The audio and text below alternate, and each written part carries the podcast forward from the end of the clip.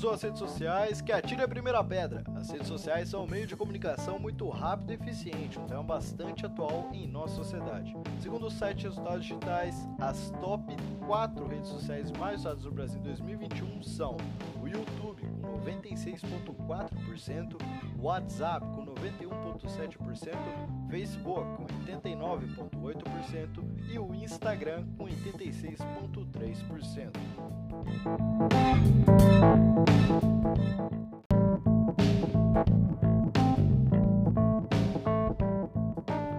E nós, aqui do podcast, pode crer, ouvimos algumas pessoas da nossa paróquia, a paróquia São José Operário. E aí, vamos ver as opiniões?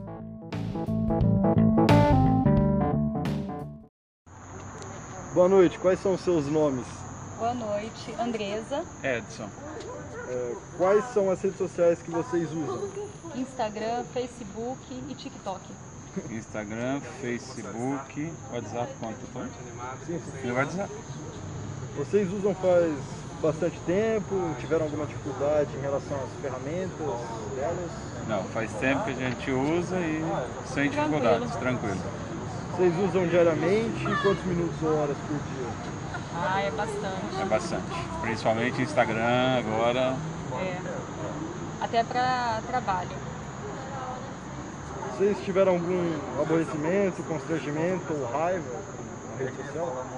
Ah, tem algumas pessoas que extrapolam, né? Então, tipo assim, aí a gente vai, até bloqueia a pessoa, desfaz a amizade, assim, deixa de seguir por conta, não condiz com o que a gente pensa, com o que a gente segue, esse tipo de coisa. Então a gente simplesmente deixa de seguir. Também não respondo, colocou uma coisa que eu achei ofensiva, a gente não vai ficar discutindo. Simplesmente bloqueia. Exclui. Exclui. Não, não vale a pena. Beleza, muito obrigado pela entrevista. Imagina. Boa noite, qual que é seu nome? Terezinha. Quais redes sociais que você usa?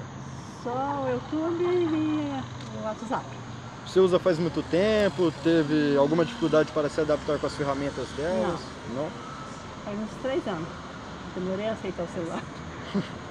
Você usa diariamente? Quantos minutos ou horas por O dia? dia inteiro, correto? O dia inteiro com no YouTube. Você teve algum aborrecimento, constrangimento ou raiva com a rede social? Eu não gosto daqueles TikTok. Isso me aborrece muito. Ok, muito obrigado pela entrevista. Olá, boa noite, qual é o seu nome? Boa noite, eu me chamo Danilo. Quais redes sociais você usa? Eu utilizo Instagram, Facebook e WhatsApp. Você usa faz muito tempo? Teve alguma dificuldade para se adaptar com as ferramentas delas? Não, é, acho tranquilo e utilizo. Não tem muito tempo não. Eu tive um certo é, receio de iniciar, mas agora estou utilizando sim. Você usa diariamente? Quantos minutos ou horas por dia? O WhatsApp diariamente. é, As outras pode ser que passe um dia ou outro sem utilizar. É, utilizo bastante o WhatsApp, porque até para trabalho também ele é útil. Você teve algum aborrecimento, constrangimento ou raiva com a rede social? Às vezes até dá, sim. É, algumas postagens desnecessárias aí, mas a gente releva. Ok, muito obrigado pela entrevista. Olá, boa noite, qual é o seu nome? Boa noite, Beatriz. Quais as redes sociais que você usa? Instagram, WhatsApp, Facebook. Você usa faz muito tempo? Teve alguma dificuldade para se adaptar com as ferramentas delas? Não, nenhuma. Nenhuma? Você usa diariamente quantos minutos ou horas por dia? Todos os dias, o WhatsApp acho que o dia todo.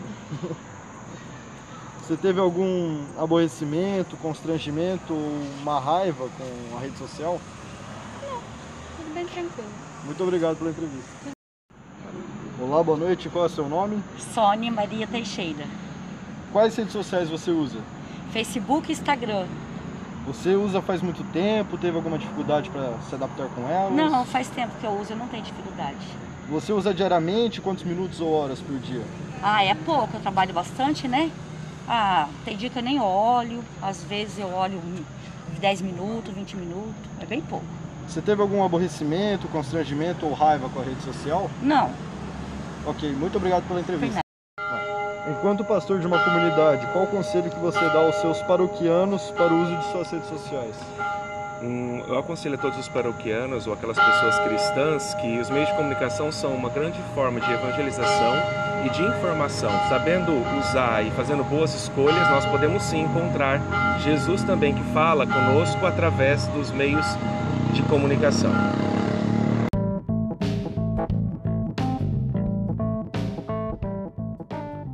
Tá vendo aí? Quase todo mundo tem e usa. E você? Queremos ouvir a sua opinião. Pode crer.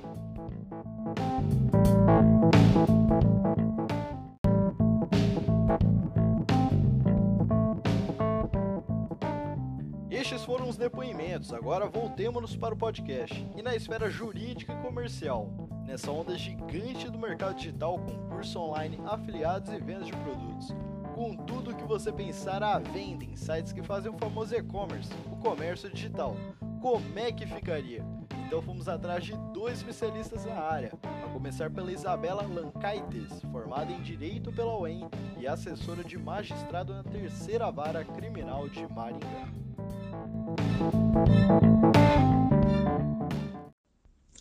Realmente, muitas pessoas acreditam que a internet é terra de ninguém e que podem usá-la da maneira como bem entenderem, seja para o bem ou seja para o mal. E é nesse contexto que pessoas mal intencionadas usam das redes sociais para a prática de crimes.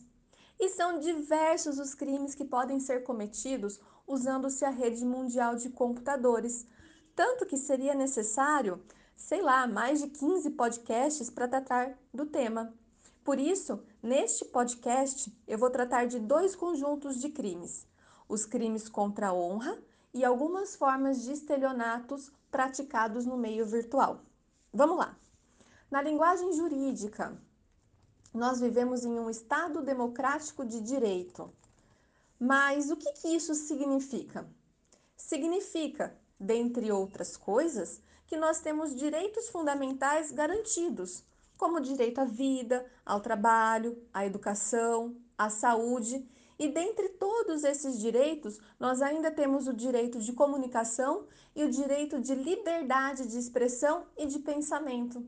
Ou seja, nós temos o direito de expor as nossas ideias e a rede social é uma ótima forma de expressar e alcançar diversas pessoas. E mais, como na rede social você interage com outras pessoas, mas não está na presença física delas, muita gente se sente encorajada a falar mesmo, a falar tudo que vem na cabeça sem pensar nas consequências. E é aí que surge o problema. Eu tenho o direito de falar, eu tenho o direito de dar a minha opinião, porém, tem pessoas que usam as redes sociais para ofender, para xingar e para provocar outras pessoas, achando que, por terem o direito de expressão e por não estarem na presença física da pessoa que estão ofendendo, não serão responsabilizadas criminalmente. Só que, no entanto, é bom lembrar que nenhum direito é absoluto, ou seja, eu tenho sim o direito de me expressar e de falar o que eu penso, desde que eu respeite o direito dos demais. Então, se alguém usa a sua conta do Facebook, do Instagram ou do WhatsApp para ofender a dignidade de alguém ou para difamar determinada pessoa, imputando um fato ofensivo para ela, um fato ofensivo à sua honra, ou ainda imputando falsamente um crime, terá praticado um dos delitos contra a honra descritos no Código Penal, delito de calúnia, difamação ou de injúria. E são crimes cujas penas variam de um mês a dois anos de detenção. A grande problemática para a responsabilização penal dessas pessoas é que estes crimes são de ação penal privada, o que quer dizer que não será o Ministério Público quem irá apurar a sua ocorrência, mas vai depender da própria vítima acionar o Poder Judiciário. E um processo criminal demanda tempo e dinheiro. Então, na prática, são poucas as pessoas que acabam ingressando com ação penal.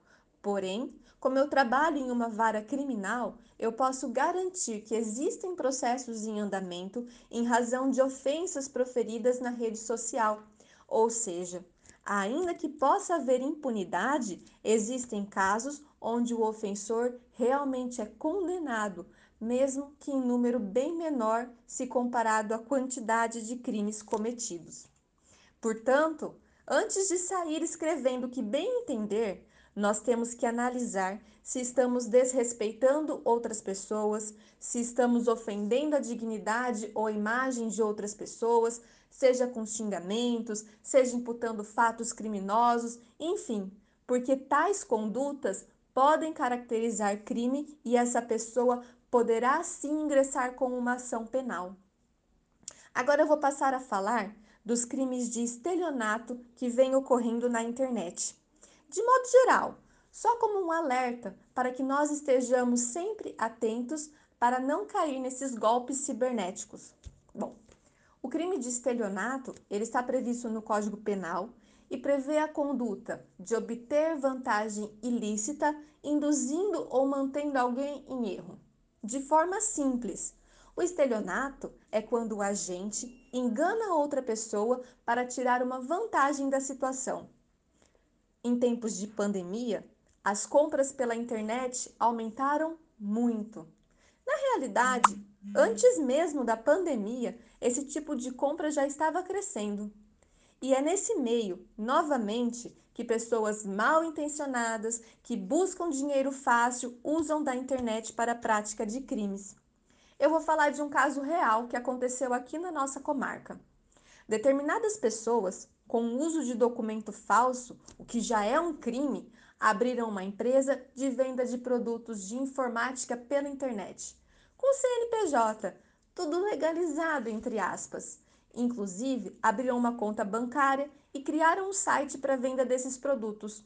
O site tinha aparência de ser sério, com foto dos, dos produtos, a forma de pagamento, o desconto por pagamento no boleto e até mesmo um telefone de serviço de atendimento ao consumidor.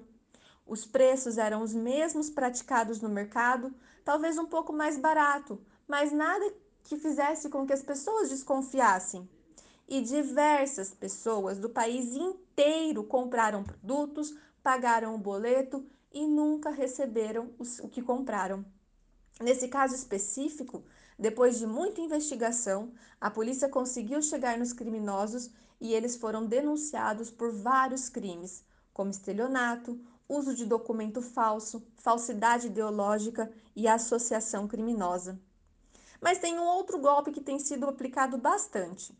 Os criminosos conseguem clonar a conta do WhatsApp da pessoa e passam a pedir dinheiro para todos os contatos dela, falam que precisam pagar uma conta e não conseguiram, enfim, eles inventam qualquer história para enganar a pessoa que, de boa vontade, faz a transferência do dinheiro achando que está ajudando seu amigo ou parente.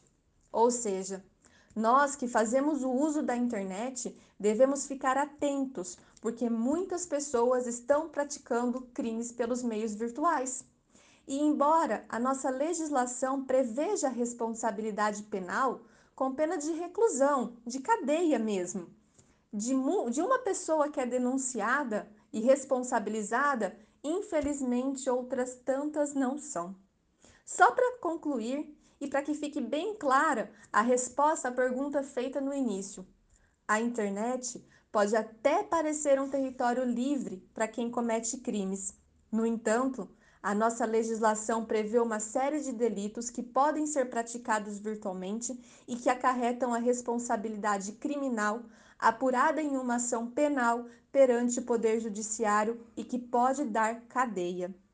Infelizmente, nem todos os crimes serão punidos porque o Estado não tem estrutura para apurar a quantidade exorbitante de delitos que são praticados. Porém, certo é que muitas pessoas são sim condenadas pela prática de crimes realizados nas redes sociais e na internet como um todo.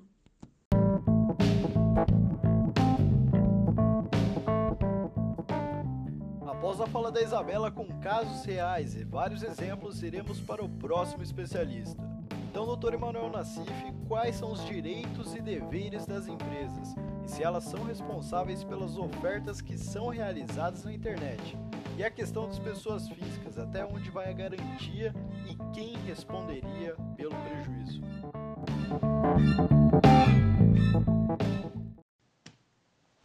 Fala pessoal do Pode Crer, tudo bem com vocês? Uma grande satisfação estar conversando com vocês hoje. Bom, quanto aos direitos e deveres, existe uma grande segurança para o consumidor hoje ao realizar suas compras pela internet, vez que a relação entre o comprador e a loja está prevista pelo Código de Defesa do Consumidor.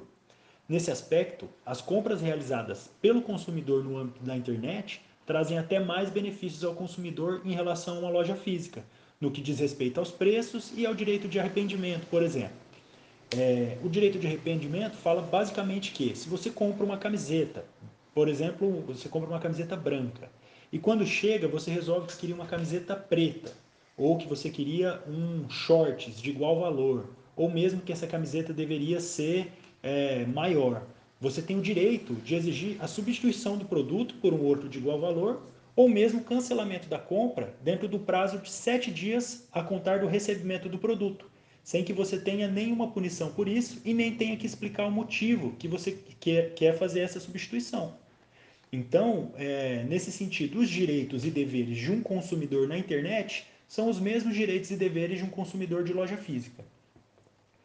Ainda, quanto à questão das ofertas, sem dúvida nenhuma, as empresas pela internet são tão responsáveis quanto as ofertas, pelas suas ofertas, quanto uma empresa de loja física.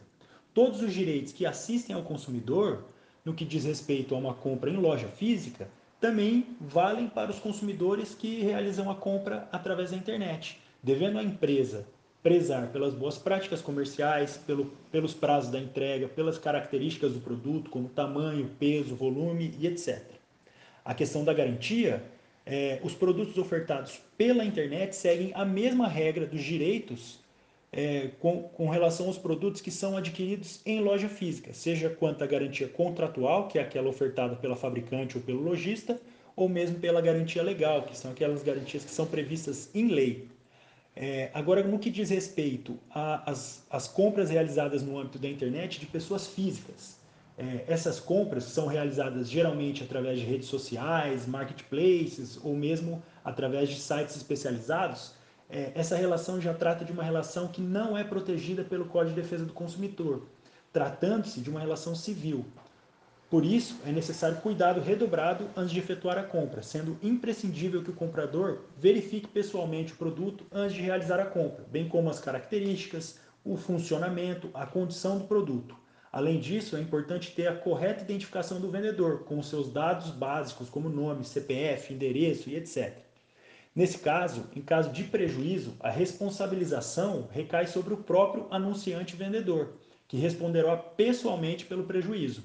Porém, por não estar contido no, no Código de Defesa do Consumidor, a relação é eminentemente civil, é importante ressaltar que a venda entre particulares, em regra, não garante ao comprador os prazos de garantias previstos no Código de Defesa do Consumidor, sendo que, em caso de prejuízo, compete daí ao comprador comprovar a má-fé ou conhecimento prévio do vendedor quanto ao defeito apresentado no produto.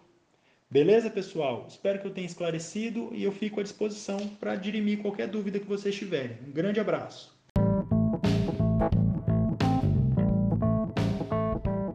Quanta informação sobre rede social aqui nesse podcast, hein, Pedro? Muito legal mesmo.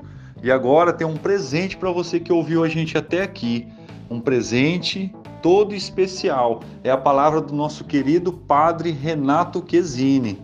Padre, fala aí para a galera. Meu irmão, minha irmã, você que nos ouve por essa plataforma da nossa comunidade paroquial São José, pode crer. Com alegria que eu participo também desse momento aqui e responda essa questão do bom uso das redes sociais. Deus nos deu a sabedoria para que nós pudéssemos crescer em todas as áreas da nossa vida. Nós somos chamados mais do que nunca ao bom uso das redes sociais. Quantas são elas e como que ela tem nos ajudado a bem viver a nossa vida, as nossas relações. Interessante que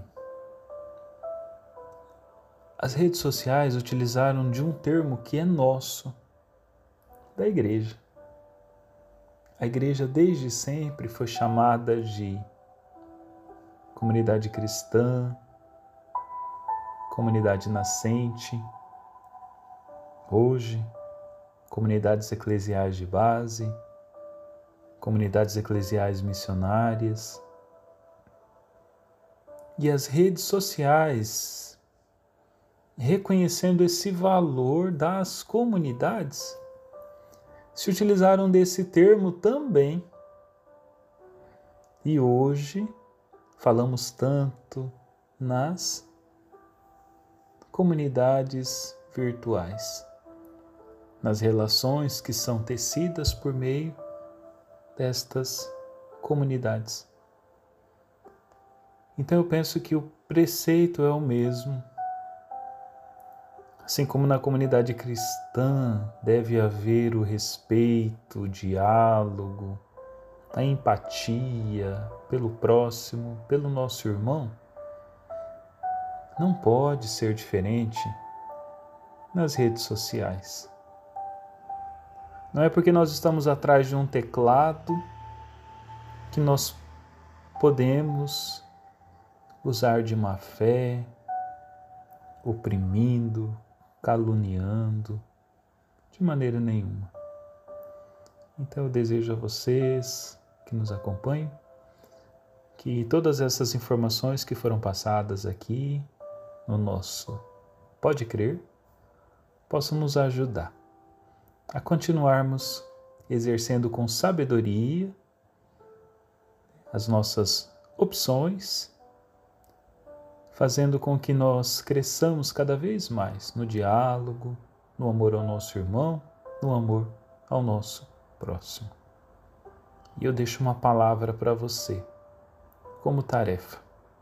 Tome a sua Bíblia e pegue ali o Evangelho de São Mateus no capítulo 28, no versículo 19, e ali você verá uma palavra bendita que Deus escolheu para você. Um grande abraço. Deus te abençoe.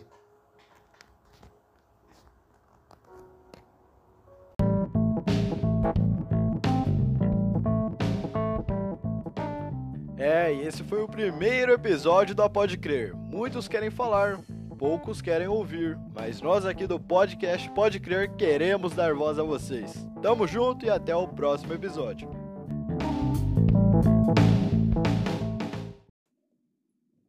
Muito, muito bom, né? Hoje o Pode Crer está aqui para falar sobre o abraço. A Ana Júlia recitou um pedaço desse poema de Mário Quintana e a gente começa a imaginar o que é abraço, né? Bom, há várias visões sobre esse assunto e antes de saber a visão da comunidade, que tal ouvirmos este tema num cordel de Tião Simpatia?